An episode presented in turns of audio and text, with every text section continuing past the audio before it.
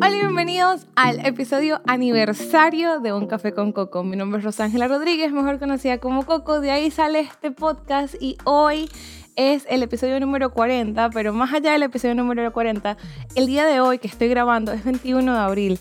21 de abril del 2020 fue la primera vez que salió un episodio de Un Café con Coco y para mí es como, en inglés dicen un milestone, pero para mí es un logro, estoy demasiado feliz, estoy demasiado contenta desde que supe que abril iba a llegar y que esta fecha iba a llegar, me emocioné demasiado. Y bueno, hoy estamos aquí celebrando. Como se pueden dar cuenta, me volví a sentar en el piso. Literal, tuve que mover toda mi casa porque quería volver a lo que fue como los principios de un café con coco, donde arranqué de lo más chiquito, de, de lo más básico que es este podcast. Y para este episodio les tengo se lo quiero dividir como en tres partes. Lo que fue antes de arrancar el podcast, lo que he aprendido durante el podcast y pues para dónde vamos. Porque me van a escuchar solamente hablando a mí. Es uno de los pocos episodios donde yo estoy solita. Les confieso que estoy súper nerviosa por mí grabar sola. Es, es muy extraño porque yo estoy acostumbrada, de verdad que yo puedo hablar con la pared y todas las personas que me conocen saben que yo les saco conversación a todo el mundo. Pero hablar sola para mí a veces no se me hace tan fácil. Así que este es un episodio pues, donde nos vamos a acompañar, vamos a aprender juntos y de verdad que estoy demasiado contenta, demasiado contenta de que estén aquí, que compartan conmigo, que celebremos el primer año de un café con coco y que sean muchos años más por venir. Bueno, yo primero quería arrancar contándoles de dónde sale la idea pues de hacer este episodio y de dividirlo en estas tres partes. Cuando la semana como del 10 de marzo de este año, 10 de marzo del 2021, es decir, hace poquito más de un mes, yo estaba organizando el calendario con Verónica. Verónica es mi mano derecha, por cierto, quiero presentárselas. Verónica es la persona que aparece en el episodio número 4. Yo la nombro en casi todos los episodios y hoy oficialmente quiero presentárselas a ustedes como Vero no es solamente, ella arrancó siendo mi asistente y el día de hoy es como mi productora, mi social media manager, la que me lleva, la que me jala de los pelos, la que me pone en orden, la que me lleva por la pauta, la que organiza a las personas con las que yo entrevisto, todo. Verónica es mi mano derecha y parte de la izquierda y es la literal, no les puedo explicar todo lo que hace Vero. Yo grabo, edito, publico todo lo demás lo hace ella. Así que, shout out, pero, o sea, yo sin ti no hubiese llegado hasta aquí. Eso es lo primero, lo más importante. Pero bueno, esa semana como el 10 de marzo arrancó y mm, estábamos cuadrando el calendario, todo lo que venía en marzo, lo que eh, teníamos pautado para abril. Y estamos viendo así el calendario de abril y yo le digo, wow, ya un café con coco va a cumplir un año. Y justo esa semana estaban empezando a aparecer posts en las redes que hablaban, que decían, hace un año, esta fue nuestra última semana normal y no lo sabíamos. Y yo me puse a pensar en de verdad cómo había cambiado mi vida de hace un año para acá, del 15 de marzo en, adelante. Y estaba hablando con Vero y, y se me partió la voz en ese momento y todo, contándole de verdad que para mí fue un, fue un cambio muy duro y fue un golpe muy drástico todo lo que ocurrió cuando la pandemia arrancó.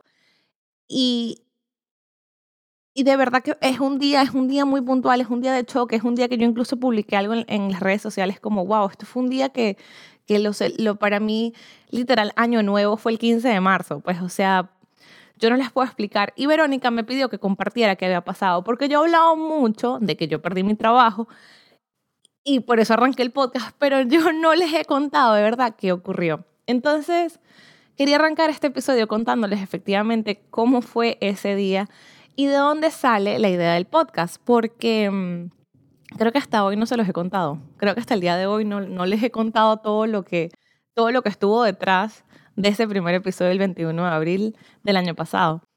Y todo arranca, pues, ese es un domingo 15 de marzo, yo recuerdo clarito llegar al trabajo en la mañana y fue, ese es un día muy cómico, esa fue una semana muy particular porque yo nunca estaba libre los sábados. Y yo el 14 no, no tuve que trabajar, yo el 14 libré y, y, nada, o sea, no, no tengo ni una foto, yo no, no recuerdo qué estaba haciendo ese día. Pero nada, el, 14 recuerdo que estuve libre, seguramente estuve en mi casa acomodando cosas, estaba hablando con mi hermana, ¿será que nos mudamos? No nos mudamos, no sabemos qué va a pasar con el coronavirus, ya nos habíamos despedido de mi mamá. Eh, porque ella venido a visitarnos en febrero y fue como que, ay, ojalá nos veamos pronto. Mami tenía planes de venir el 20 de marzo y estábamos como, bueno, sí, no. ya han empezado a poner restricciones, Europa está cerrado, tenemos familiares en Europa que ya estaban en cuarentena. Pero en este país siempre fue así como que eso no nos va a tocar, eso no va a llegar, en fin. Yo me voy para el trabajo ese domingo en la mañana, llego al trabajo y mm, había mucha incertidumbre. Recuerdo que esa semana que había pasado, había sido una semana donde, donde vendimos la mitad de lo que solemos vender. O sea, donde no estábamos, no estábamos viendo la cantidad de gente que solíamos ver, donde las horas de los rushes, las horas, de, las horas pico de clientes, no estaba pasando nada, no estaba llegando la gente, estábamos como muy, era muy incierto. Yo me voy para mi casa ese viernes y todavía el horario del, lunes no había salido y el sábado no trabajé y el horario no había salido. Y yo llegué el domingo a trabajar y el horario aún no había salido. Y yo empiezo a escuchar, yo soy la primera manager que llega y yo empiezo a escuchar de, de mis empleados como que Rose, porque aquí me dicen Rose, gracias.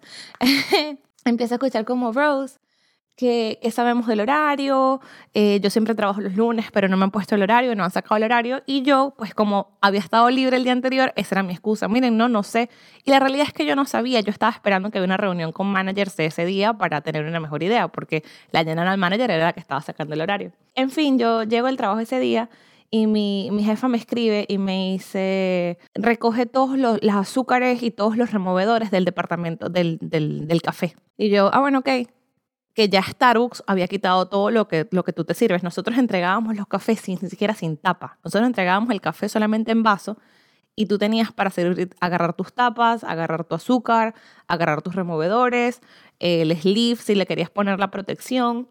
En fin, tú tenías eh, todo el manejo de tu vaso, lo llevabas tú y yo simplemente te entregaba el, el, café abierto. Y mi jefa me dice, recoge todo eso que la gente te pida. Que la gente te pida si quiere azúcar, que la gente te pida si quiere el removedor, que la gente te pida si quiere tapa, si quieren el, el sleeve, se los podemos dejar a que ellos mismos lo agarren, pero, pero recoge todo lo demás. Empezó a sentirse ya, ya ese día había como este sentimiento de, de no sabemos qué va a pasar.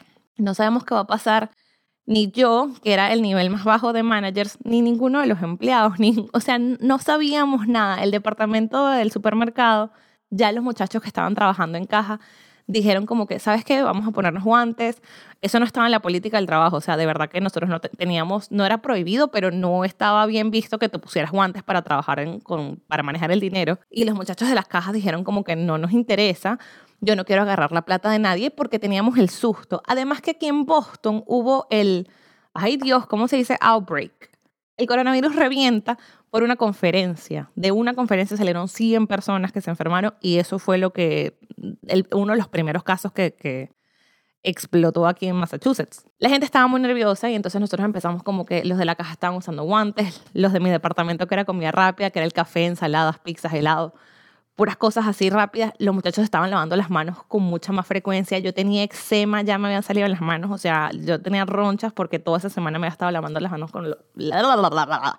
Me había estado lavando las manos como loca. En fin, mi jefe llega y me llama a la oficina y estamos sentados, el equipo de manager que estábamos ahí, eh, la que lleva la pizza, la, el departamento de cocina, el executive chef, el jefe de la tienda completo, o sea, el, nosotros le llamábamos el store director, que es el, el, encargado de, de, toda, de todo el, el, local. Y me dicen que vamos a pasar a lo que se llama un skeleton crew, que es un, en el equipo solamente íbamos a ser managers, íbamos a ser un equipo esqueleto. Y vamos a mandar a todos los empleados para sus casas porque no estábamos generando suficiente ingresos para poder pagarle a todo el mundo. Íbamos a cerrar los restaurantes. No, mentira, los restaurantes no se iban a cerrar todavía. Íbamos a mandar a todo el mundo para la casa. Iba a quedar solamente el equipo de limpieza, iban a quedar todos los chefs, íbamos a quedar nosotros todos los managers, íbamos a cerrar casi la mitad de mi departamento completo y lo íbamos a llevar nosotros. O sea, yo iba a ser la cajera de mi, de mi departamento. Y ese era el plan. Entonces, todo ese día Además, yo era la única manager que hablaba español y eso es algo que, que para mí fue lo más fuerte. Ay, se me parte la voz. Yo era la única manager que hablaba español y entonces yo em, empiezo diciéndoselo al equipo de bakery, al equipo de panadería, al equipo de pastelería. Me voy para, o sea, me voy con ellos, con la chef que los llevaba, la chef de bakery, la chef de pizza, y me voy con la manager de, de, de la tienda. A contarles, a explicarles, había mucha gente que hablaba español y no hablaba inglés, a contarles lo que estaba pasando, que, que tenían que pedir desempleo al gobierno para empezar a colectar. Y,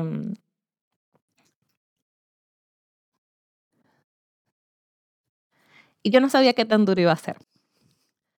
Cuando yo di esa primera esa primera traducción. Cuando hice esa primera traducción, era gente que, a la que yo le tenía mucho cariño, pero que no era mi equipo personal. O sea, no era mi equipo directo, eran, eran empleados de, de alguien más y trabajábamos en conjunto. O sea, el producto que ellos hacían era el producto que yo vendía, pero no, no era mi equipo. Y eh, fue un poco más fácil porque tenía ese poco de separación, ¿no? Tenía ese poquito de, de espacio.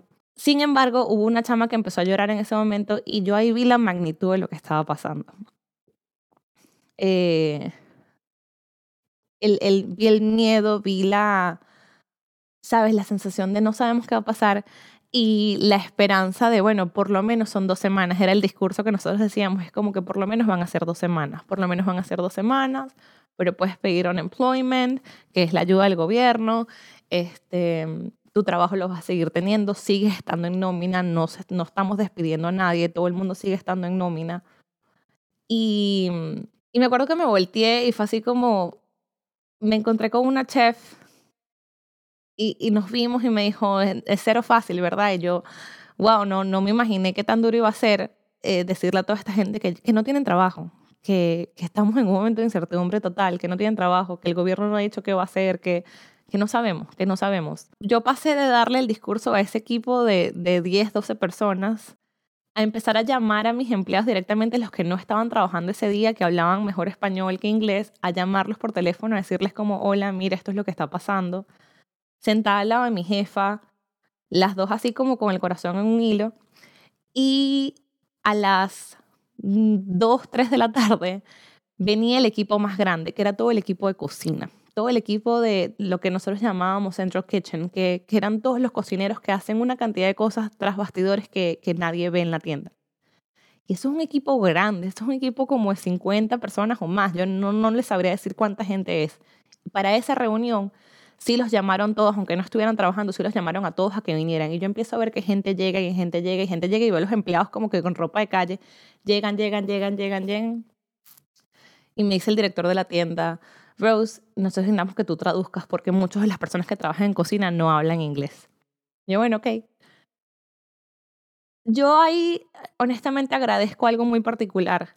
A la misma hora que se le estaba, que a mí me subieron a que, porque estábamos en dos pisos, que a mí me subieron a dar este mensaje, estaba mi jefa diciéndoselo al resto de mi equipo eh, en el otro piso.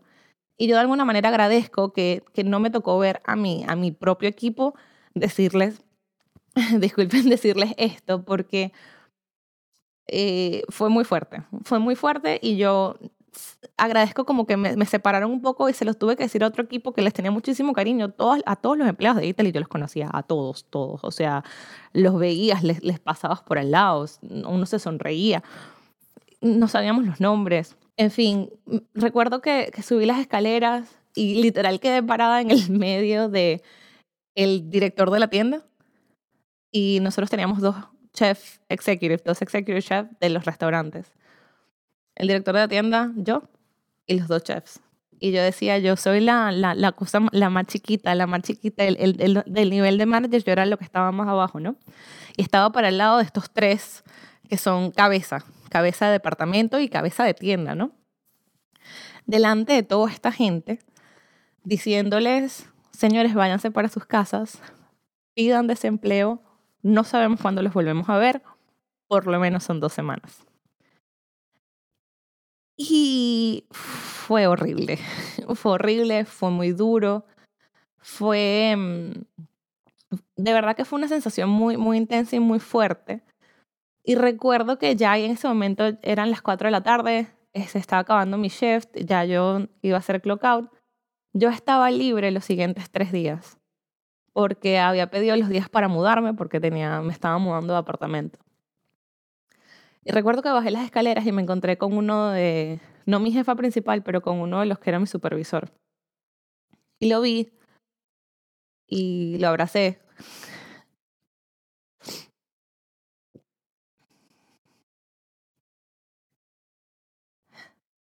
Y le dije, ojalá te vuelva a ver.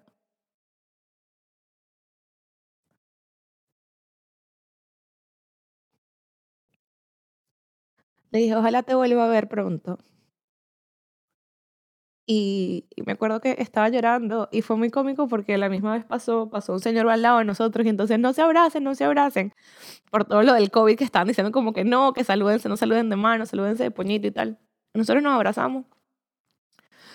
Yo bajé las escaleras, me monté en el carro, llamé a mi mamá y le dije que había sido muy fuerte todo lo que me acaba de pasar ¿sabes? Decirle a tanta gente que se fuera para sus casas, que, no tenían trabajo, o sea, que seguían en nómina, pero y tenían un trabajo seguro, pero la misma vez no tenía, no había ningún trabajo ocurriendo, es decir, no podían estar en, en la tienda, o sea, no, no estábamos generando lo suficiente para que, para que estuvieran. Y yo le digo a mi mamá, tengo que agradecer que yo todavía tengo trabajo. Pero yo, no sé, tenía una sensación muy, muy fuerte de que algo podía ocurrir, ¿no? Llegué a mi casa, eh, empecé a empacar. Y a mi hermana les había entregado las llaves del apartamento y entonces me dice, Coco, ¿por qué no, no, no empezamos a llevarnos unas cosas, así te despejas y tal? Y yo, bueno, chévere. A todas estas, nosotros sabíamos que el alcalde de Boston iba a hablar esa tarde. O sea, yo a las 4 de la tarde me fui al trabajo y sabíamos que el alcalde de Boston iba a dar una declaración en algún momento hasta las 4 él no había hablado. Yo estoy moviendo las cosas en, en el apartamento y tal. De repente veo el celular, me está llamando mi jefa directamente. Y vi el nombre de ella y me asusté. Yo dije, ay Dios, algo, algo viene, ¿no? Y entonces le atiendo la llamada y me dice, ¿escuchaste lo que dijo Walsh, que es el alcalde? Y le digo, no, ¿qué pasó? Y entonces me dice, mandaron a cerrar todos los restaurantes a partir del martes. Y tú no trabajas hasta el, no te tengo en el horario hasta el jueves. Es decir, todo lo que tú dijiste hoy, te lo tengo que repetir yo ahorita a ti y creo que no necesitas que te lo repita, tú sabes todo lo que, todo lo que esto implica, ¿no? Y me acuerdo que estaba, no se me olvida, estaba literal poniendo ropa en el closet. Y quedé con el teléfono en la mano y le dije, tranquila, I'll figure it out. Fue la expresión en inglés que yo, yo resuelvo. Yo resuelvo.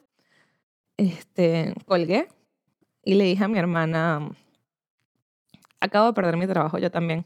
Cerraron los restaurantes y ahora mi nivel de, de managers también quedamos fuera. O sea, ahora lo sube más porque el departamento, ahora el departamento había cerrado, los restaurantes habían cerrado, ya no necesitaban a tanta gente. Literal, lo que quedaba abierto era solamente el supermercado. Y tuve uno de los momentos más bonitos que... O sea, tuvo... Ay, ¿cómo lo digo? Es que... tuve el principio de pandemia más bonito que pude haber tenido. Y esto suena un poco extraño, pero es que en ese momento eh, nosotros terminamos de poner todo en el apartamento donde estábamos, llegamos a, al, apartamento de donde nos estábamos mudando, o sea, a, mi casa en ese momento. Yo me había llevado a Luna, Luna es mi perrita, y mi hermana nos grabó, yo tengo un video súper cuchi, capaz se los pongo aquí, este, donde yo voy corriendo con Luna y la tengo en una cesta y ella va dando vueltas y tal. Yo dije, bueno, me voy a despejar, me voy a despejar. Llegué a la casa, me bañé y me senté en el sofá. Y este es el principio de, de mi cuarentena, ¿no? De, de mi pandemia.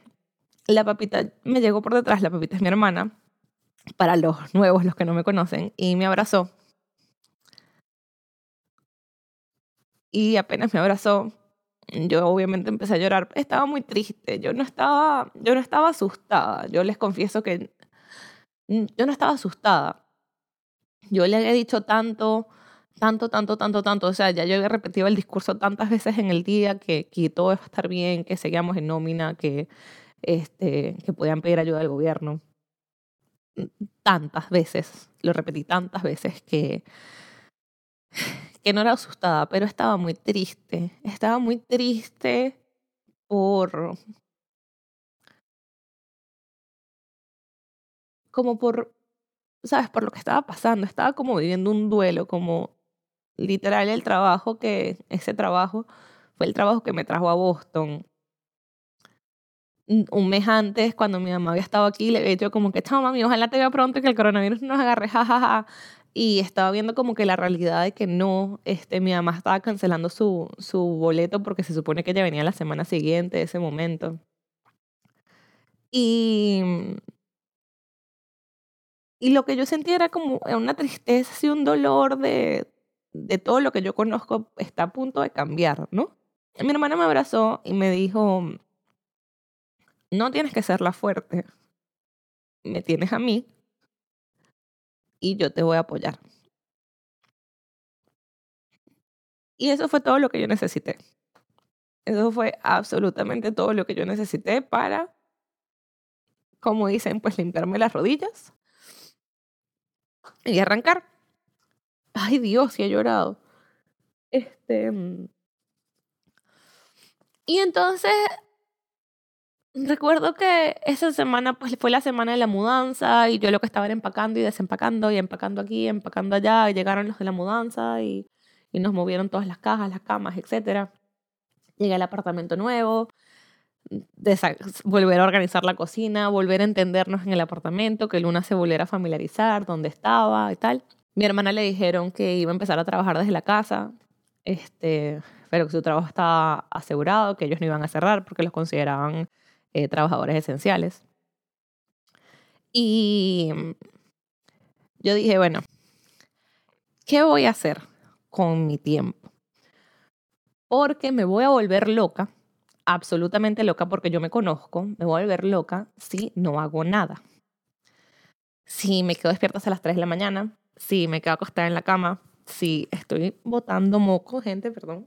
Yo decía, yo me voy a volver loca, me voy a volver loca totalmente porque yo me conozco, yo me conozco, yo sé lo que es completamente perder el ritmo y empecé a ponerme reglas y pautas y, cosas de qué hacer, qué no hacer, qué hacer, qué no hacer. Y mm, me tropecé en la mudanza con una libreta en la que el, como el 30 de diciembre más o menos del 2019, Michelle Poler, que es una persona de la que yo hablo demasiado en este podcast, ella escribió, ella puso un post en Instagram en la que decía, em, no solamente acabo de escribir todo lo que hice en el 2019, todo lo que logré, acabo de escribir mi resolución del 2020, pero le quiero dar un twist. Y no quiero escribir como que voy a hacer en el 2020 tal cosa, sino, ella decía, lo quiero ver como que hoy es 31 de diciembre del 2020 y decir qué logré, qué hice. Así que te invito a que escribas qué hiciste en el 2020, ¿no? Y esto es, o sea, en proyección. Y yo escribí, arranqué un podcast porque tenía, desde hace mucho tiempo tenía la idea, yo no sabía si quería hacer un blog, si quería hacer, no sabía qué, o sea, yo no sabía por dónde le iba a entrar, pero tenía muchas ganas de hacer algo que comunicara, que, que diera algo. Yo tengo un amigo que tiene un podcast que se llama Oh Forked y le escribí y le dije como que, sabes, dame ideas, tengo, o sea, o ayúdame a, a, canalizar un poco mis ideas. Yo tengo una cantidad de, de papeles que escribí y será que este, hablo con personas. Y una de las ideas que tuve era como eh, puntos de color, se llamaba. Y era como hablar con personas que son puntos de colores en mi vida. Eh, ¿sabes?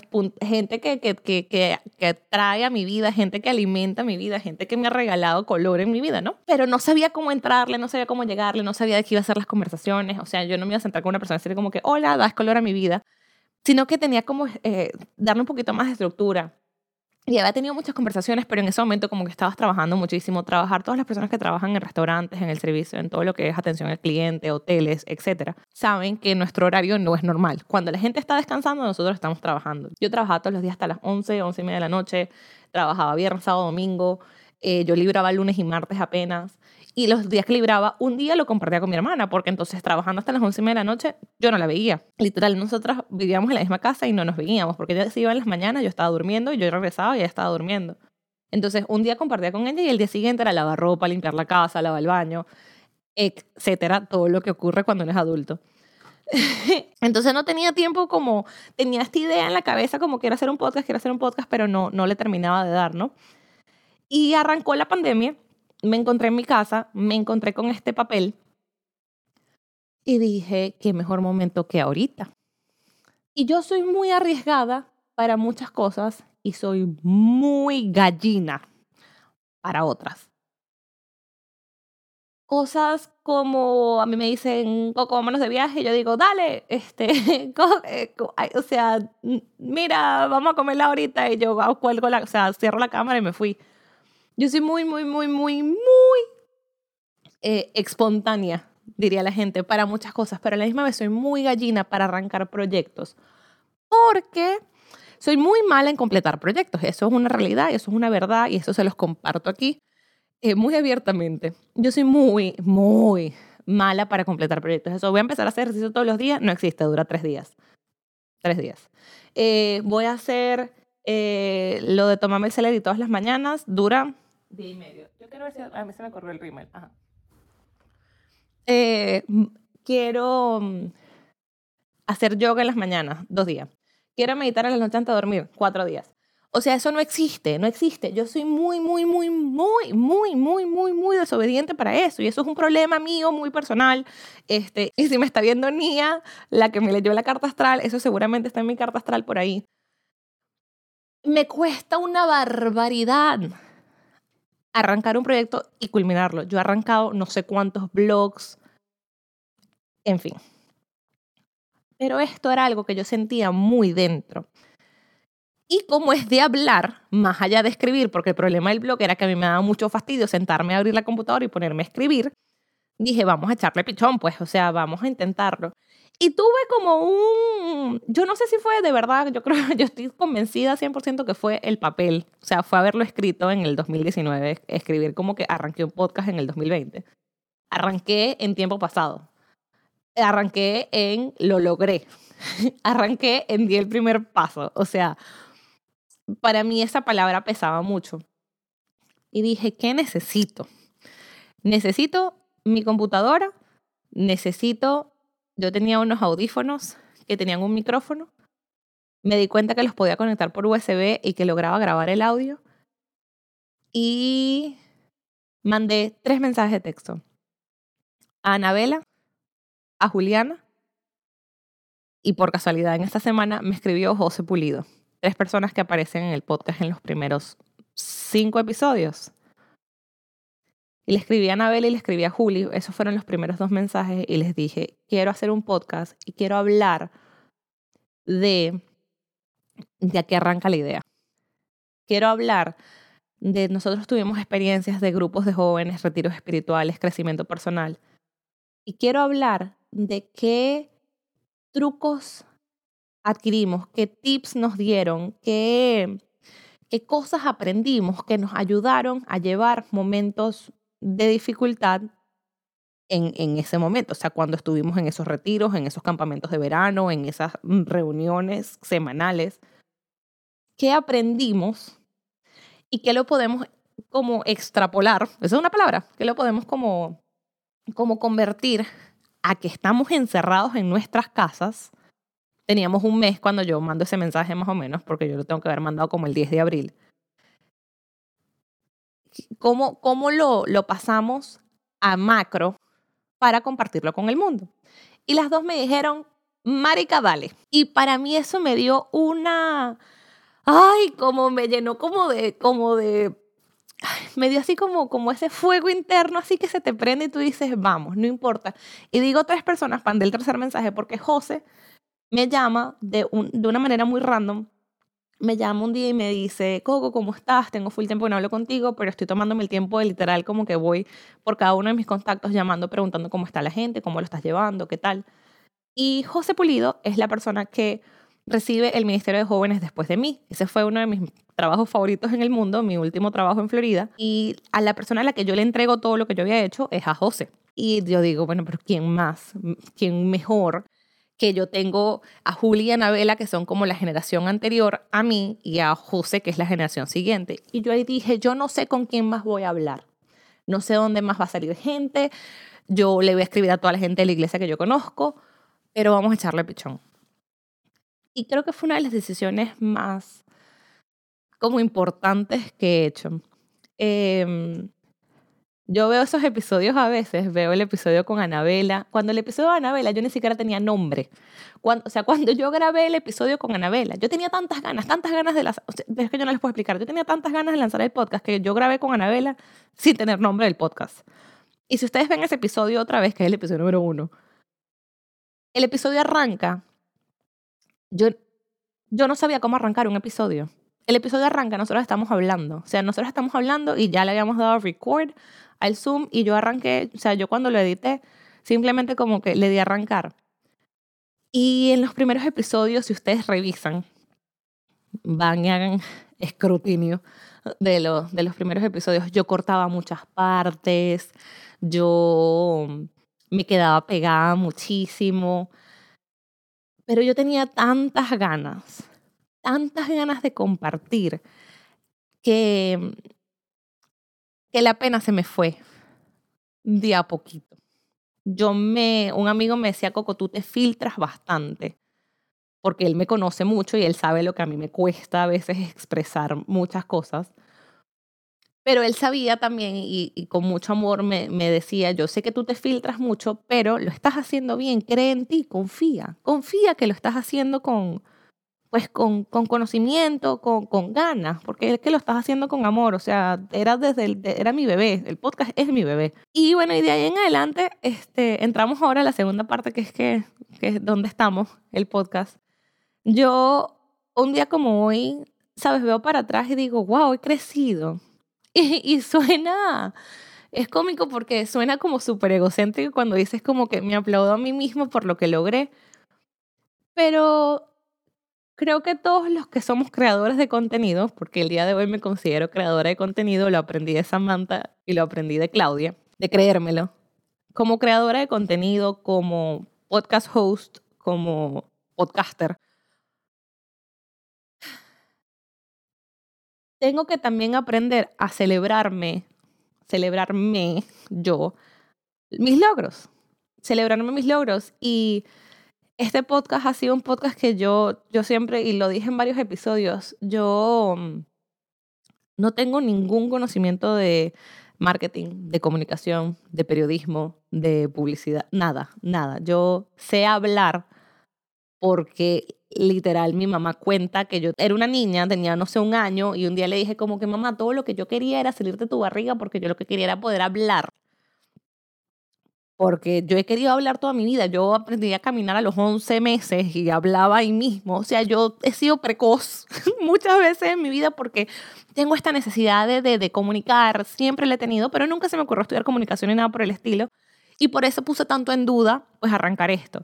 Les confieso que para mí grabar un episodio sola es súper retador, súper retador. O sea, yo no les puedo explicar lo, lo difícil que para mí es porque de alguna manera todo el podcast, los, los 37 episodios que han salido de personas eh, en entrevista o en conversación. Yo nunca digo que es una entrevista, pero en conversación, porque yo podría hacer muchas preguntas, pero literal se llama un café con coco porque era vamos a sentarnos a tomarnos un café, a que me eches un cuento. Esos episodios son fáciles, fáciles, porque yo tengo un tema de qué hablar y vamos y tal, pero a mí esto de hablar solas me da, me da miedo. Y pareciera que no, porque tengo 38 minutos hablando en este momento. No estoy muy segura cuánto tiempo va el episodio, pero arrancar a hablar sola no se me hace nada fácil. No se me hace nada, nada fácil.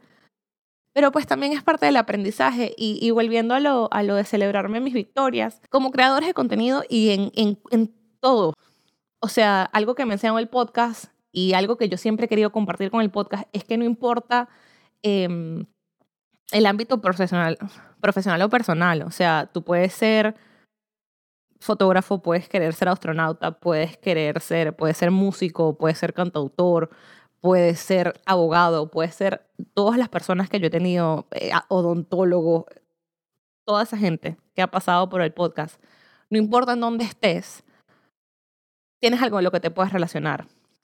Y lo que yo más, más, más, más, más, más me llevo de, todos esos episodios y lo que traigo hoy es a aplaudirme, a celebrarme a dónde he llegado.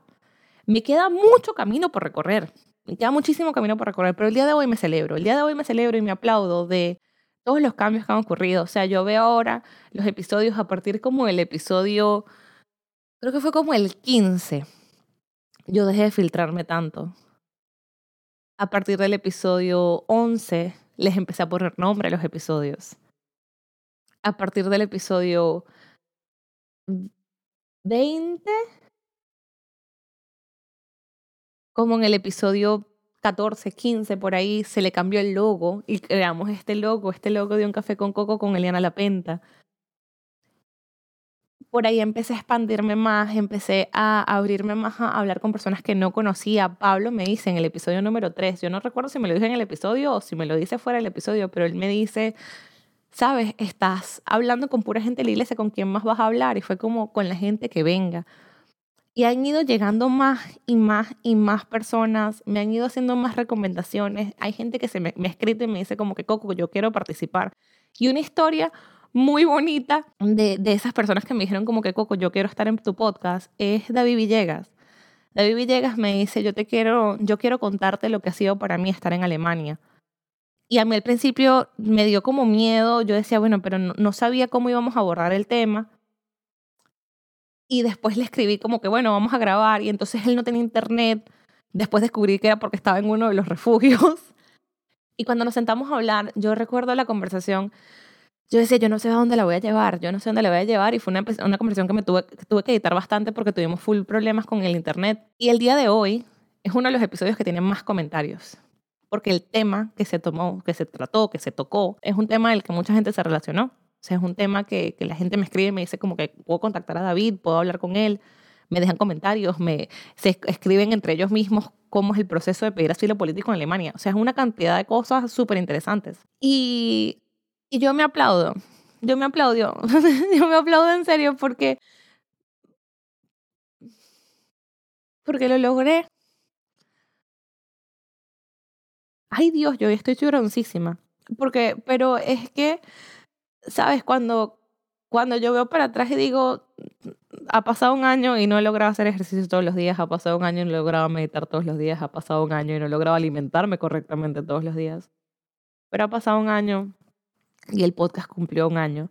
No saqué episodios todas las semanas, pero este es el episodio número 40. Es decir, de 52 semanas logré sacar 40 episodios, incluyendo episodios especiales como el de San Valentín con Alexandra. O sea, de verdad que me aplaudo, me aplaudo y, y los invito a todos ustedes a que si, si estás haciendo algo, veas dónde estabas hace seis meses y seguramente tienes algo de que aplaudirte. Y para mí eso ha sido uno de los aprendizajes más hermosos que me ha dado el podcast.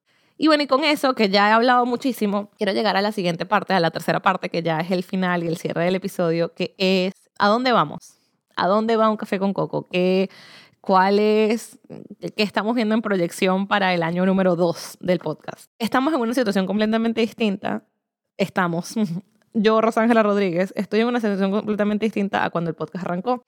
El podcast arrancó, yo no estaba empleada, estaba desempleada. Tenía todo el tiempo para dedicarle al podcast. El trabajo en el que estoy el día de hoy toma un poco más de mi tiempo de lo que de lo que yo tenía antes. O sea, yo tengo un trabajo de 40 horas, pero no tengo un trabajo de oficina de lunes a viernes hasta las 5 de la tarde, sino que yo tengo un trabajo que también fluye eh, y fluctúa mucho.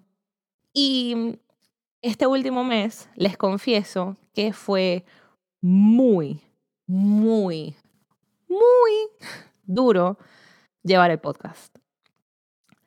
Y eso es algo que a mí me parte el corazón. Es algo que me parte el corazón muchísimo porque cuando yo no le doy amor a los episodios como se lo merecen, literal me siento como una mamá que neglected su hijo. O sea, me siento como, como cuando no le doy comida a mi mascota. O sea, me siento que, que, que este bebé mío no le estoy dando el amor que se merece para sobrevivir. O sea, es como que no le diera agua a mis plantas. En fin, ustedes entienden la analogía. Y este mes pasado fue un mes muy difícil. Fue un mes muy difícil porque estaba súper ocupada en el trabajo, estaba aprendiendo una cantidad de cosas nuevas porque este es un trabajo bastante nuevo, bastante reciente, donde todavía estoy agarrando como que las riendas del trabajo. Y editar los episodios, publicar los episodios y de verdad darle el amor a los episodios que se merecen, se me estaba haciendo muy complicado. Así que de ahora en adelante, eh, un café con coco se va a tomar un break después de este episodio, porque yo tengo que hacer muchos cambios en, en mi casa. Y de ahora en adelante vamos a empezar a salir una vez cada dos semanas. ¿Por qué? Salir una vez cada dos semanas me permite a mí eh, dedicarle el tiempo a grabar y editar, que se merece, y además nos permite a Verónica y a mí como equipo hacerle publicidad a los episodios que se merecen también. Ustedes no saben cuántas veces me ha pasado que hay episodios excelentes, episodios que, que vale la pena hablar de ellos, o sea, todavía vale la pena hablar de ellos. O sea, el episodio de San Valentín, que fue hace dos meses, es un episodio que vale muchísimo la pena hablarlo, porque es un episodio de, sobre las relaciones a distancia. Eso es un tema que no es solamente un tema de San Valentín. Eh, los episodios con los sexólogos, que fueron Eduardo Grimaldi y Yeka Méndez, son episodios que no, no quedaron en diciembre y en junio del año pasado, sino que son episodios que, trascienden. El episodio con Leo Rojas sobre lo que es pertenecer a la comunidad LGBT y los cambios generacionales entre el 2000 y los del 2020, es un episodio que se va a seguir moviendo por un tiempo porque esta generación sigue existiendo, ¿no? Entonces hay muchos episodios que, que se merecen más amor, que se merecen tiempo para, para compartirlos. Los episodios que salieron estas últimas tres semanas, que son el episodio de Claudia sobre lo que es un ser un content creator, el episodio de Marcela sobre lo que es ser directora, querer ser directora de video, y lo que es el episodio de Sammy, que es lo que es llevar tu trabajo a tiempo completo y tu hobby en paralelo, son tres episodios excelentes y tres episodios a los que yo no le puedo hacer publicidad de la manera correcta. Entonces, para no sentirme que no le estoy dando el amor a los episodios correctamente, pues tengo que abrir un poco más de espacio. Porque no saben cuántas veces me ha pasado que publicito el episodio y, y ya en el cuarto día me toca empezar a hablar de, miren, la semana que viene sale este otro y ya más nunca nadie vuelve a escuchar este. Entonces quiero, quiero poder darle amor a esos episodios, quiero poder darle amor a, de nuevo, o sea, traer episodios que, que ocurrieron hace un mes, que son buenísimos, y traérselos otra vez de nuevo a ustedes para que los vean. Y pues para poder hacer eso, y como yo soy un equipo de yo aquí en Estados Unidos y Vero en Argentina, eh, necesitamos un poquito más de tiempo para lograrlo. Así que por ahora el podcast va a empezar a salir una vez cada dos semanas. Esa es la proyección número uno que tenemos. Y la proyección número dos es que queremos crecer, queremos seguir creciendo, queremos o sea, que yo diga que el, podcast va a salir una vez cada dos semanas no significa que el podcast se va a acabar. Em, para mí es, es mi bebé. Es mi bebé que se merece mi cariño y por eso hay que hacerle modificaciones. Pero quiero seguir creciendo, quiero seguir trayéndoles contenido, quiero seguir trayéndoles historias. Eh, yo les tengo que confesar que mm, cada vez que a mí la gente me dice como que, mira, Coco, este, mm, yo hago esto para que sepas, por si un día me quieres llamar y tal, yo primero tengo un ataque de pánico. O sea, a mí me da, yo no les puedo explicar cuánto miedo me da a mí cada vez que alguien me dice como que, hola, ¿no quieres hablar conmigo? Y yo empiezo como a, ah, porque cuando yo pienso en los episodios es un poco más fácil, pero cuando la gente me trae sus temas, mi primer, mi primer, o sea, la primera neurona que se me explota es, yo no sé ese tema, ¿de qué vamos a hablar? Yo no sé ese tema, ¿cómo voy a llevar esa conversación? Yo no sé ese tema, ¿qué, ¿qué, te voy a preguntar? O sea, yo no te voy a entender de qué me estás hablando. Y literal entro en ataque, o sea, en modo pánico de cómo voy a llevar esta conversación. Pero parte de mi aprendizaje y lo que estoy aprendiendo hasta el día de hoy es a poder, pues, ver estas conversaciones como, uff, Qué, qué, tema tan interesante. Quiero que esos temas se vengan, quiero que se vengan temas un poco más difíciles, quiero, quiero abrirme yo a, a aprender cada día un poco más, porque he aprendido muchísimo. Yo no les puedo explicar todo lo que yo siento que, que he crecido a través de escuchar estas conversaciones, o sea, de sentarme con una persona que me diga, sabes, en un mes decidimos montar un negocio, como me dijeron las de ANAM, y yo, ¿y ustedes no tenían conocimiento de business? Nope. Simplemente montamos un negocio como tengo personas como Junior que me dijo, sabes, tengo el título en la gaveta, pero vine a, a echarle pichón, a, a, dejar el cuero en, en el trabajo para lograrlo en los Estados Unidos. O sea, hay, hay gente tan maravillosa que me ha echado cuentos, que me ha echado cuentos, que me ha contado sus historias con tanto amor que yo tengo, tengo que, que abrir un poquito mi corazón a, a, ser un poco más vulnerable con, con personas que vienen a contarme sus historias también, que, que son historias espectaculares. En fin, Un café con coco le queda mucha vida por delante. Y para llegar a eso, pues tengo que darle un poco más de amor también y, pues nos va a tocar extender un poco más los episodios de entre uno y el otro. Pero eso es lo que vemos en el futuro, o eso es lo que veo yo en el futuro, eso es lo que, de lo que me estoy agarrando. Como se dieron cuenta, ya creé mercancía, eh, creé los suéteres, creé la, el cojín, tengo una taza, si quieren una taza, tiene el, el logo por los dos lados.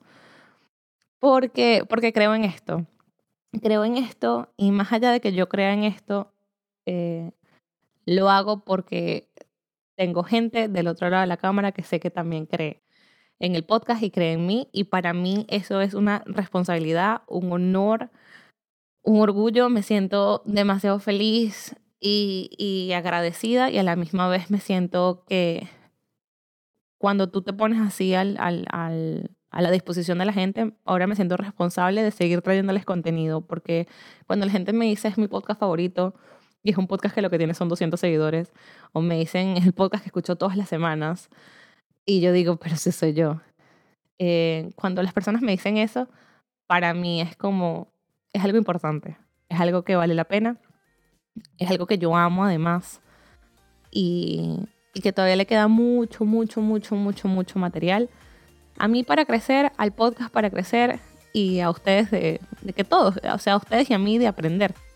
Y bueno, y con eso creo que ya eh, hemos compartido casi una hora aquí y les agradezco demasiado que estén aquí sentados conmigo. Ustedes no tienen una idea lo, lo mucho que para mí eso significa, como les he dicho antes, para mí, o sea, son, me hace crecer, me hace sentirme sumamente querida y a la misma vez me dice que, y lo digo como una responsabilidad no de mala manera, sino que son cosas que cuando, cuando yo veo que la gente responde, cuando la gente de verdad aprende de esto, cuando alguien me dice, mira Coco, este tema me impactó o este tema me hizo cambiar un punto de vista o lo que sea, no es que me siento responsable de seguir trayéndoles contenido, pero sí siento como que no estoy sola, que la idea de de verdad compartir estas historias no es una idea que solamente estaba en mi cabeza, sino que todos de verdad nos beneficiamos. O sea, te beneficias tú y me beneficio yo. Las personas que me han permitido traerlas al podcast cada vez que me dicen como que Coco, gracias por dejarme estar.